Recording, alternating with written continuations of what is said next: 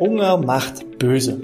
Aber nicht nur das, eine Fehl- und Mangelernährung führt auch zu Unkonzentriertheit, zu einem Abfall der Leistungsfähigkeit und natürlich auch zur Unzufriedenheit. Und das hat dann nicht nur Auswirkungen auf jeden einzelnen Beschäftigten, sondern natürlich auch auf das Unternehmen. Dementsprechend gibt es heute drei Tipps, wie ich aus Arbeitgebersicht, völlig unabhängig von der Unternehmensgröße, die gesunde Ernährung am Arbeitsplatz fördern kann. Und damit herzlich willkommen zum BGM Podcast, der Podcast über betriebliches Gesundheitsmanagement für kleine und mittelständische Unternehmen. Mein Name ist Hannes Schröder. Ja, eine gesunde Ernährung am Arbeitsplatz.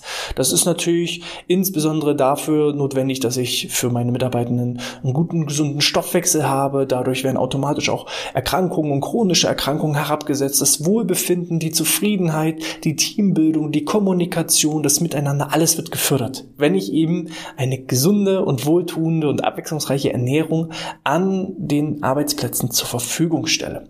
In der Realität sieht das aber häufig anders aus. Da führt einfach Zeitmangel dazu oder einfach die fehlenden Rahmenbedingungen, dass ich irgendwie nicht die Möglichkeit habe, irgendwie Speisen zu lagern, zu kühlen und zuzubereiten und zu erwärmen, dass einfach am Arbeitsplatz das Thema gesunde Ernährung irgendwie so hinten runterfällt. Unsere Gesellschaft achtet ja immer stärker darauf, wo kommen die Produkte her, werden die gehandelt, wie ist die Qualität des Ganzen, wie kann ich das möglichst schon zubereiten, dass auch möglichst viele Vitamine und Mineralstoffe drin sind. Im privaten Umfeld, achten schon ganz, ganz viele Leute auf eine gesunde und abwechslungsreiche Ernährung.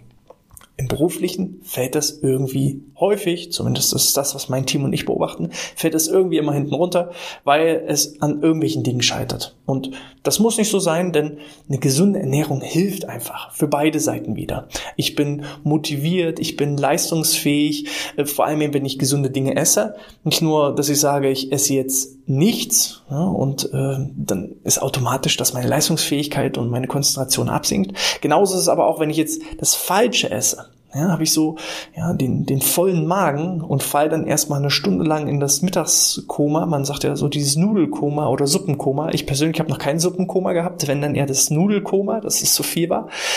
Aber ähm, das ist ja auch nicht unbedingt förderlich. Ne? Also ob ich jetzt unkonzentriert arbeite, weil ich gar nichts esse, oder ob ich äh, träge bin und müde bin, weil ich zu viel gegessen habe, beides ist jetzt nicht unbedingt förderlich, sondern es sollte eben so gestaltet sein, dass ich meine höchste Leistungsfähigkeit herausholen kann, was mich auch automatisch glücklicher macht, weil ich ganz andere Ergebnisse erziele als auch dann automatisch für den Arbeitgeber natürlich Vorteile entstehen. Ne? Produktivität, Motivation, Unternehmensimage und so weiter und so fort. So.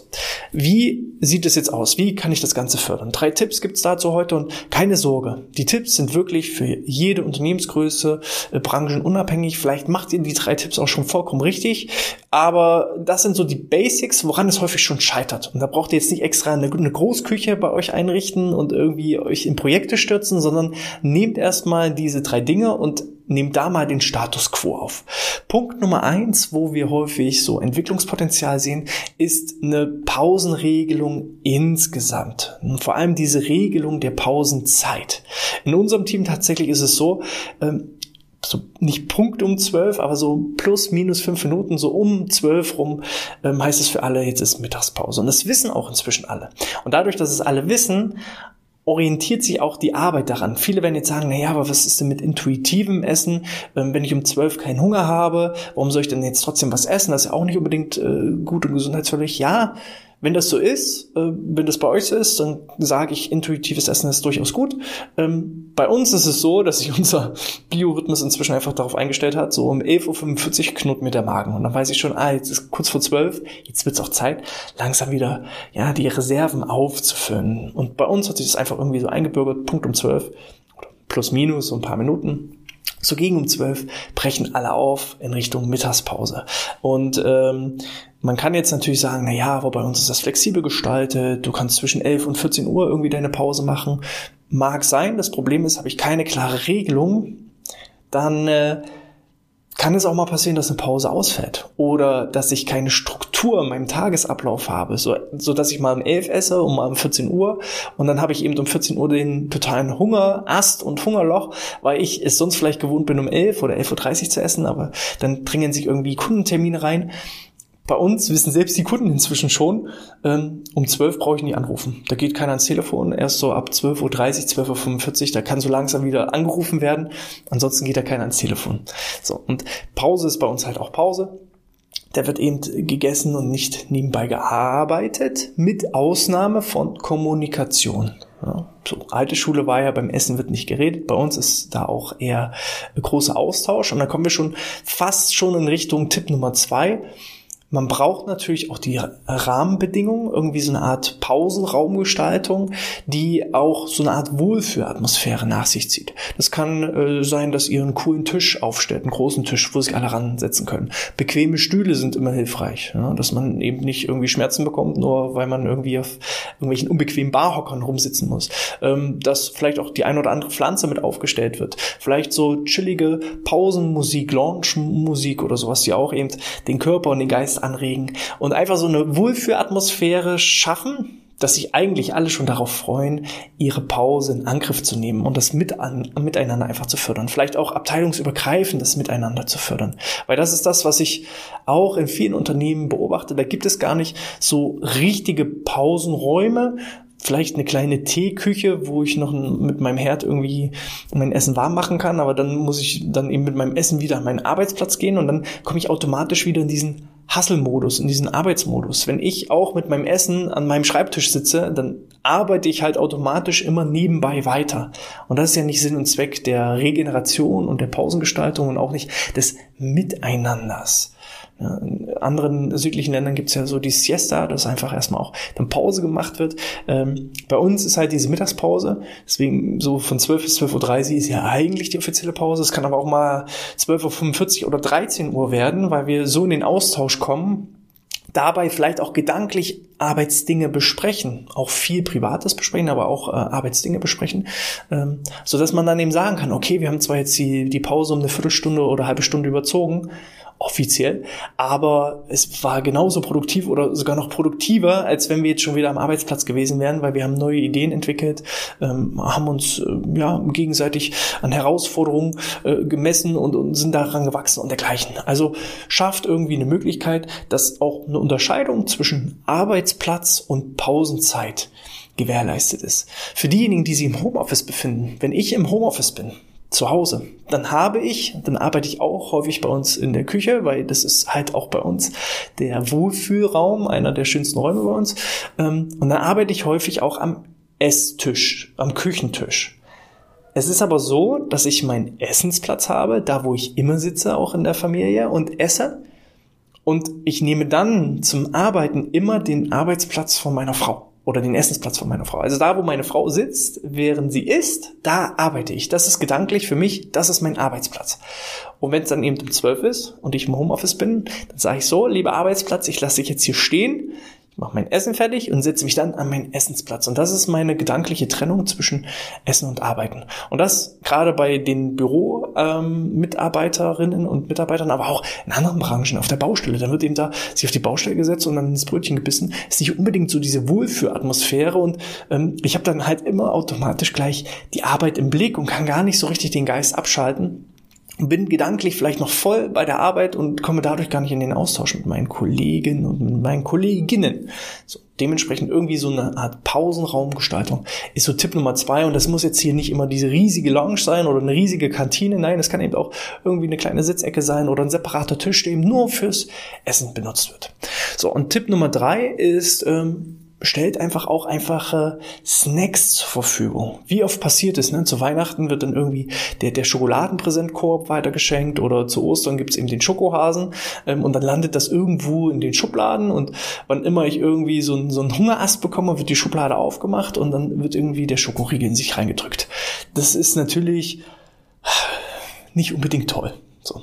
Besser ist es doch auch, wie, in wie vielen Meetings ich schon eingeladen war und dann stand eben der, der Plätzchenteller. So, und alle, so, die, die sogenannte Naschdemenz, ne? Ich, der Plätzchenteller ist am Ende des Meetings alle und es war keiner gewesen, ne? Also ich habe davon nichts gegessen, aber zwischendurch habe ich achtmal reingegriffen, ohne es bewusst wahrzunehmen. Ähm, schafft da von vornherein bessere Rahmenbedingungen, weil ist ihm die Süßigkeit oder sind halt die Plätzchen da, dann werden Plätzchen gegessen.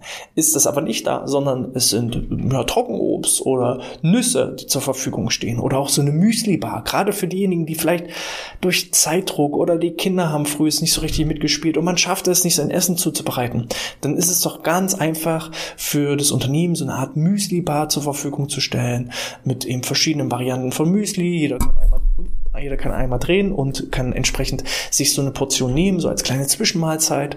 Ist äh, vor allem eben von den Kohlenhydraten her so, dass Energie bereitgestellt wird. Ich aber nicht automatisch gleich in dieses riesige äh, Müdigkeitsgefühl falle, weil ich mir den, den Bauch mit Müsli vollgeschlagen habe. Das passiert eher selten. Ähm, und das sind so ganz einfache Dinge. Das sind so Maßnahmen, die kosten 10 Euro oder 15 Euro im Monat, um da irgendwie genügend Müsli für alle zur Verfügung zu stellen. Gut, je nachdem, wie viele Leute ihr seid, aber selbst wenn ihr mehr Leute seid, dann soll es auch kein Problem sein, für irgendwie 80 Euro oder 100 Euro Müsli zu besorgen. Ähm, das ist so einfach, so easy wird aber in der Realität so selten umgesetzt. Da werden eben dann doch die Plätzchen gekauft oder eben die Schokohasen zu Ostern verschenkt oder es steht irgendwie der, der Softgetränkeautomat äh, im Flur oder irgendwie, äh, ja, im, im Bürogebäude ist dann irgendwie so dieser Chips-Tütenautomat. Da kann ich doch auch mal gucken, gibt es gesunde Alternativen? Gibt es vielleicht irgendwie den, den Salatautomat, der zur Verfügung gestellt wird? Oder kann ich eben auch essensmäßig mir, selbst wenn ich keine eigene Kantine habe, kann ich mir doch vielleicht verschiedene Essenslieferanten aussuchen und eben nicht unbedingt immer den, ja, den, den Pizzamann oder wer auch immer, so Fast Food und schnell, sondern vielleicht auch die gesunden Alternativen. Schaut doch gerne mal, habt ihr irgendwie so einen Bioladen oder Obsthändler um die Ecke, der euch immer wieder auch frisches Obst und frisches Gemüse zur Verfügung stellt, was einfach für alle dann zur Bereitschaft da liegt und dann einfach so zwischendurch gesnackt werden kann. Das sind Dinge, die kann jedes Unternehmen umsetzen, die sind einfach.